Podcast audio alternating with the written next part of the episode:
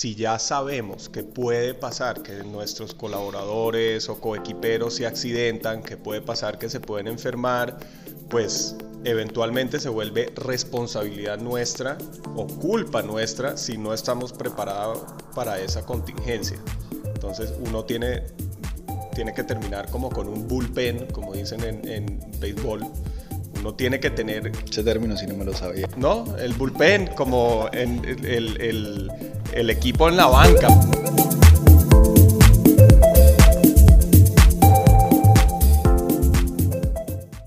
Bueno, bienvenidos a este nuevo episodio de Taste Unplugged.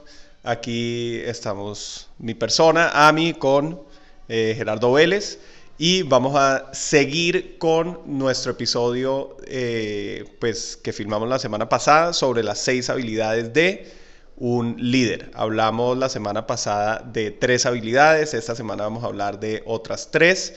Entonces la semana pasada, Gerardo, ¿me acuerdas a, a acordarme y acordarnos de cuáles eran? Hablamos de comunicación, hablamos de motivación y hablamos de inteligencia emocional. Inteligencia emocional. Grande. Eso fue la semana pasada y esta semana vamos a hablar de empatía, vamos a hablar de la importancia de planificación y vamos a hablar de, eh, por último, de gestión y coordinación. Gestión y coordinación. Entonces, eso es lo que se viene esta semana. Part 2 de eh, las seis habilidades de un líder. Bueno, entonces vamos a arrancar con esta cuarta habilidad de un buen líder y es empatía. Entonces, importantísimo. La semana pasada hablamos de inteligencia emocional.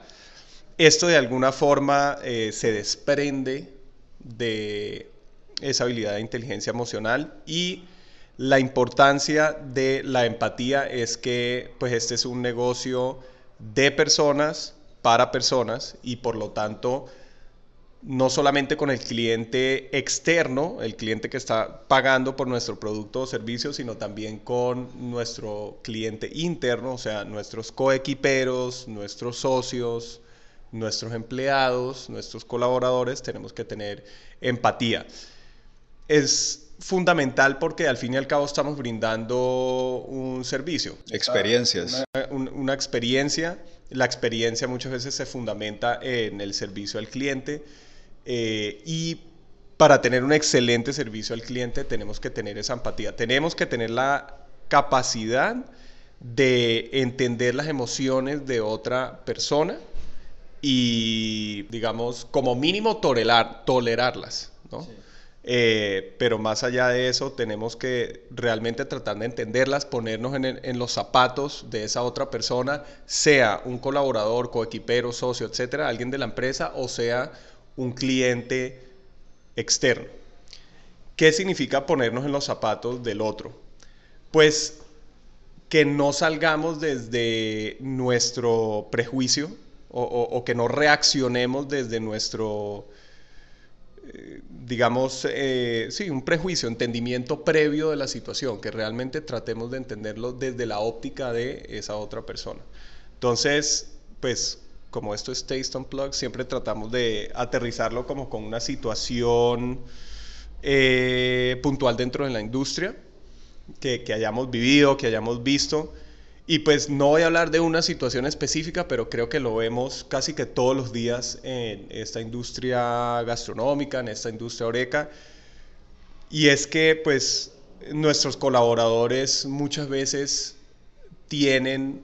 Eh, algunas veces accidentes llegando al trabajo o tienen algún problema de salud, pues simplemente le da una gripa o pues tiene algún alguna enfermedad corta o larga. Sí, o un problema en la casa, se peleó con la esposa. Que le previene llegar ese día a, al trabajo. Y pues hay que tener empatía con eso. Obviamente eso tiene un límite, ¿no? Por ejemplo, un colaborador dentro del el negocio, tiene un restaurante y pues tiene el certificado médico, pues tuvo que ir y tiene, no sé, una gripa con una fiebre, es hay que entender a ese empleado y no juzgarlo de que no pudo llegar a turno y probablemente no va a poder llegar por varios días que se enfermó, eso no es culpa de la persona que se enfermó, pues eso pasa en la vida. Que suena obvio, ¿no? Pero pues hay muchos dueños de, de estos negocios que se salen de la ropa, se, sí, exacto. Realmente se frustran. No, tienen la capacidad de ponerse en los zapatos de los demás. Y hay algo que yo agregaría ahí, porque, listo, con enfermedad y demás, pues hasta de pronto la gente lo puede entender, pero algo que sí he visto que sucede mucho es que no hay una empatía como con los colaboradores y también muchas veces con los clientes, pero puntualmente con los colaboradores, eh, de la realidad que es trabajar en esta industria, ¿no? O sea, no nos digamos mentiras, trabajar en esta industria es difícil. O sea, realmente los que, los que hemos trabajado y siguen trabajando en, en, en este sector gastronómico, en este sector Oreca, es porque gran mayoría les tiene que gustar, la verdad, porque si no es una paridera en el sentido de que, o sea, trasnochas, siempre tus jornadas son largas. Si trabajas en cocina, pues estás todo el día corriendo, estresado, cumpliendo tiempos de pie al lado del calor. Si estás atendiendo clientes, pues muchas veces tienes que lidiar con clientes difíciles, con ciertos problemas generales que se presentan. Entonces, Sí, básicamente para que un negocio pueda brindar esas experiencias eh, inolvidables que tanto le gustan a los clientes, hay muchas personas por detrás que se estresan duro. Entonces, creo que ahí es donde principalmente desde el liderazgo tenemos que tener empatía, o sea, poder ponernos en los zapatos de esas personas, saber que, listo, tienen unas responsabilidades, pero que también están pasando por situaciones complejas, que este negocio es complejo y para poder conversar con ellos, bajar esos humos eh, y poder de pronto a veces como mediar, como hablábamos la vez pasada, como el problema siempre entre los de cocina y los de servicio, pues tú tienes que entender ambas partes y para eso te sirve la empatía.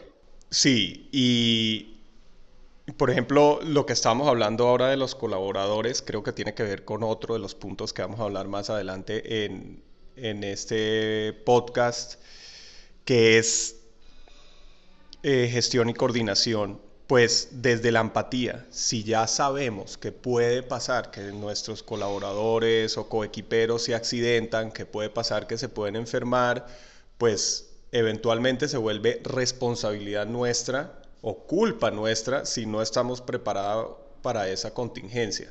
Entonces uno tiene, tiene que terminar como con un bullpen, como dicen en, en béisbol, uno tiene que tener... Ese término sí no me lo sabía. No, el bullpen, como en el, equipo en la banca. No sé tanto de béisbol, la el, el, equipo que uno tiene en la banca, ¿me entiendes? Como los reemplazos, uno necesita los reemplazos. la gente se va a accidentar, la gente se va a enfermar y pues uno no los puede culpar por esas cosas que, que pasan en la vida y uno como negocio tiene que tener cómo reaccionar a esas contingencias.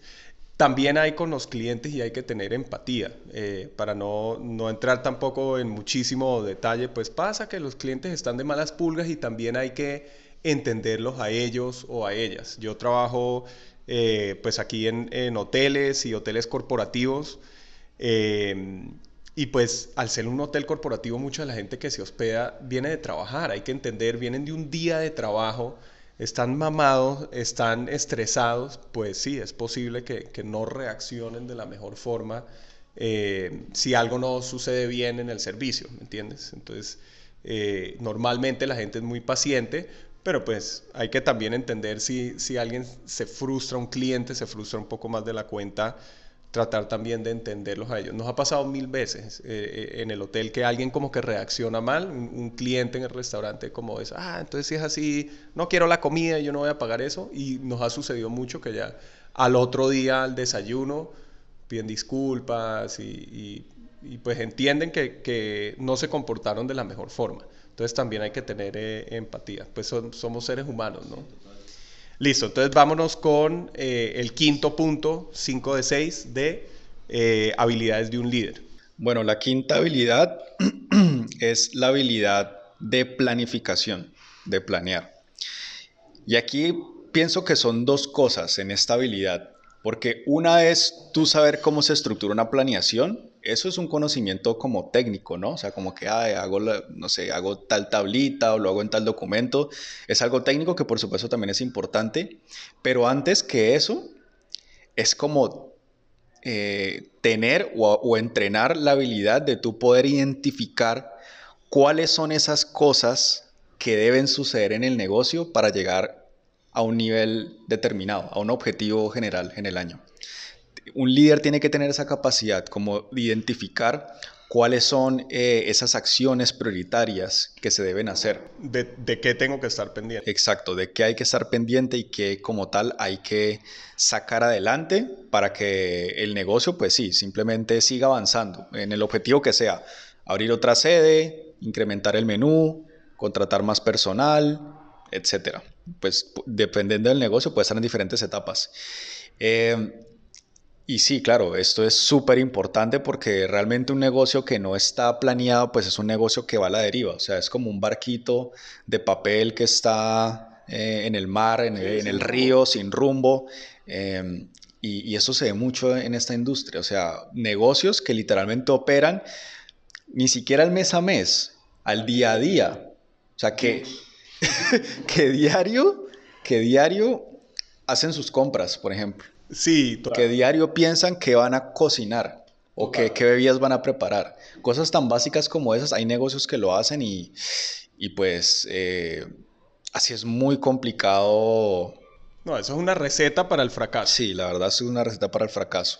Hay, hay, que planear, hay que poder prever cuáles son las necesidades que tiene el negocio, como bien dices, en, en en una plétora, ¿sí? en una cantidad de diferentes frentes, depende del negocio, si es en materia prima, si es en inversión, si es en personal, pero pues hay que tratar de prever de qué tengo que estar pendiente y cómo lo planifico. Exacto. Bueno, y, el ejemplo que quería darles como la importancia o, o de cómo la planeación puede ser una herramienta valiosísima para los negocios es un caso pues que nos pasó hace, hace eso fue hace qué, un año, dos años, se nos presentó una oportunidad de inversión y la oportunidad de inversión pues en general pintaba bastante bien. Era un restaurante en un museo. Era un, era un restaurante en un museo, la verdad la ubicación bastante buena, el lugar muy bonito, es un lugar emblemático acá como tal en la ciudad. Eh, y todo pintaba bastante bien en general estábamos súper emocionados. De... Nos querían vender el restaurante, estábamos contemplando la adquisición del restaurante y, qué hacer con él. Exacto. Eh, y dijimos, no, pues vamos a hacer el ejercicio, hagamos una, una, proyección financiera que básicamente es una planeación con números de cómo va a ser el desempeño del negocio en X tiempo. Nosotros lo hicimos, si no estoy mal, creo que fue a cinco años o a tres años. Creo que a tres años. Tres años. Eh, y claro, ya cuando hicimos la planeación, nos dimos cuenta de que el negocio no iba a ser tan fácil como parecía. O sea, que, no era tan viable como parecía y que realmente sí iba a requerir un esfuerzo tanto de operación como de inyección financiera para poder llevarlo al punto en que nosotros queríamos. Entonces, ahí como tal, pues ya nos dimos cuenta que, mm, bueno, era una inversión que realmente había que analizar mucho más. Pero pues realmente ahí después también lo que pasó fue que llegó justamente, arrancó pandemia y bueno, ahí ya... Hasta ahí llegamos. Pero sí, fuimos renglón por renglón en un Excel, yo no sé, de 50 líneas, tratando de imaginarnos como cada paso que tomaría el negocio, porque tenía varios espacios, entonces, bueno, si vamos a habilitar este espacio, vamos a necesitar, bueno, X, un mesero más, y pues si vamos a empezar a hacer un brunch los domingos, hay que pagar el turno el domingo y pues va a costar, tiene un sobrecosto porque el dominical se paga eh, con ese sobrecosto y así como que tratamos cada renglón de, de imaginarnos qué implicaciones tendría para el negocio y como dicen en Colombia se fue enredando la piola. Sí, que igual ya para terminar ese puntico de la planeación, yo quería hacer un comentario como para empatizarme con los que van en contra de la planeación, ¿no? Porque hay gente que dice, la, planeación, eso no sirve para nada, eso es pan y mierda. O sea, básicamente uno planea y, a la final uno termina haciendo otra cosa y es verdad. Mike Tyson tenía, tenía una gran frase que decía, eh, la planeación funciona hasta que te pegan un puño en la cara. Sí, pues creo que el COVID fue un puño en la cara para todos justamente, pero también hay otra frase que, que he visto y es que la planeación es inútil pero es increíblemente necesaria. ¿En qué sentido? Entonces, como para darle sentido a lo que estoy diciendo. Eh, es verdad, uno planea cosas y muchas veces no salen como, como se esperaba. Pero ¿por qué es necesaria? Porque te da un punto de referencia, algo de a qué agarrarte para tomar decisiones cuando las cosas cambian. Algo con qué comparar. Algo con qué comparar, exactamente. Y también si las cosas no cambian y si terminan yendo por ese rumbo, pues tienes como ese paso a paso de lo que tienes que hacer para llegar allá. Mientras que si tú estás todo el día metido en la operación, metido en el día a día del negocio, resolviendo los problemas con el personal, con los clientes, apagando incendios. Apagando incendios, así queda muy difícil crecer. Entonces, la planeación es inútil, pero háganla. Y por último, Gestión y coordinación. Gestión y coordinación. Estamos en las seis habilidades. Que ese me parece de los más importantes. Sí, es lo más básico. De, verdad que es como lo más básico. Nuestro trabajo liderando cualquier proceso en, un negocio es gestionar. O sea, eso es como lo fundamental dentro de las responsabilidades del cargo es gestione, haga, como que traiga cambios a la organización, a la empresa. Y eso viene simplemente a través de gestión y la gestión implica coordinación. Al nivel más básico, al nivel más básico, una definición del liderazgo es coordinar un grupo de personas en torno a un objetivo en común. Pero bueno, te estoy robando aquí la, palabra con gestión y, coordinación. Eh, sí, totalmente, para mí es de las, de las habilidades más importantes de un líder porque las empresas, y eso por supuesto cala para los restaurantes, cafés, etcétera, eh, es una maquinaria que cada persona es como un engranaje de esa maquinaria, de ese motor que hace andar a la empresa. Entonces, tú como líder tienes que tener también la capacidad de utilizar todos esos recursos que tienes a tu disposición, que tienes el capital humano es un recurso, eh, los insumos son un recurso, eh, la publicidad y el mercadeo son un recurso, o sea, todo lo que tú tienes a tu disposición en la empresa, tienes que tener la capacidad de coordinarlo para que salga bien. Eso como a nivel macro, pero pues ya llevándolo como algo mucho más específico a la experiencia del cliente, lo mismo, o sea, para que un cliente salga satisfecho de un lugar, que diga, uff, qué buena experiencia tuve, pues es la coordinación de muchas cosas, que las compras con el proveedor, la selección de esa materia prima, la transformación de esa materia prima, la servida de esa materia prima, el servicio que se le brinda, que haya energía, que haya un establecimiento brindarle la experiencia, o, ya cuando llevamos la experiencia a detalles mucho más pequeños, como por ejemplo, em, qué sé yo, que digamos nuestros platos van con, con una banderita y hacen parte de la experiencia. Bueno, pues Alguien tiene que comprar esa banderita, alguien la tiene que poner ahí y alguien tiene que velar porque verificar que esas cosas sucedan. Entonces, eh, esa capacidad como de ser un director de orquesta, más o menos, en que tú vas dirigiendo como a todos tus elementos para que el resultado final sea eh, el esperado, eso es una habilidad que, que definitivamente tú como líder en esta industria necesitas desarrollar, porque eso lo hemos hablado eh, en cursos de la academia, lo hemos hablado en podcast. El, refrán tuyo o la diferencia entre em, el director de orquesta y la persona o el hombre de orquesta. Exacto, va, va es eso justamente. Nosotros siempre hablamos del director de orquesta y el hombre orquesta. El, el, hombre orquesta es la persona que hace todo ella misma y es súper común en nuestra industria es que nadie hace las cosas tan bien como yo, entonces me toca a mí hacerlas. Entonces, él es el que hace las compras, él es el que ayuda en cocina, él es el que atiende las mesas, él es el que hace absolutamente todo, él o ella. Pero así es imposible crecer. Es, es imposible crecer. La única forma de crecer es delegando. Y bueno, aquí ya entran otras cosas, pues para delegar tienes que capacitar, formar, etcétera, pero es un tema aparte. Eh, delegando es la única forma de crecer. Entonces tú a la final como empresario, si te estás proyectando un gran, em, a ser un gran empresario en esta industria, tienes que ser es un director de orquesta, una persona que sabe dirigir cada uno de los elementos de su orquesta para que pues a la final lo que suena sea armonioso. Así es, así es. Eh, bueno, con eso creo que resumimos muy bien estas seis habilidades de un líder. Recuerden, hablamos en la parte 1 de este video de comunicación, de inteligencia emocional. Motivación. Y de motivación. Y hoy hablamos en Taste Unplugged eh, de otras tres habilidades de, pues terminamos con gestión y coordinación. Estuvimos hablando antes de eso de planeación. planeación. Y yo les hablé de empatía. Muchas gracias por acompañarnos y nos vemos en el próximo capítulo. Chao.